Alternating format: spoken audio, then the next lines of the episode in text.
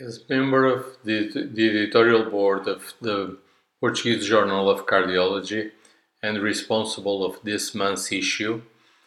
I have the responsibility to choose the, the article of the month. My choice went for the article Evaluation of a Sample of, of Portuguese Hypertensive Patients' Knowledge about Hypertension and its influence on their beliefs and adherence to therapy. This topic is very important and was addressed by Ana Cabral and uh, co-workers uh, that uh, submitted the patients with three questionnaires validated for the Portuguese Society. And they found that the patients usually know the targets of the medication but they don't know that, hypertension is asymptomatic and it is a chronic situation where the healthy lifestyle and the medication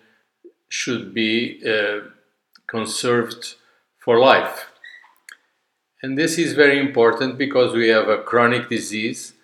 that is present in, in more than 40% of the Portuguese society and that is responsible for uh, a high uh, number of uh, cardiovascular events and death in our country. So it is crucial to inform and to educate the patients about hypertension, hypertension uh, therapy and symptoms in order to improve our uh, our, our, our, our figures. Uh,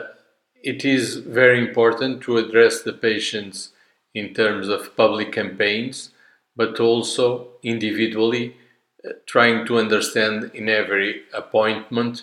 which are their doubts and what they are not understanding and what are the barriers for a full adhesion to the medication.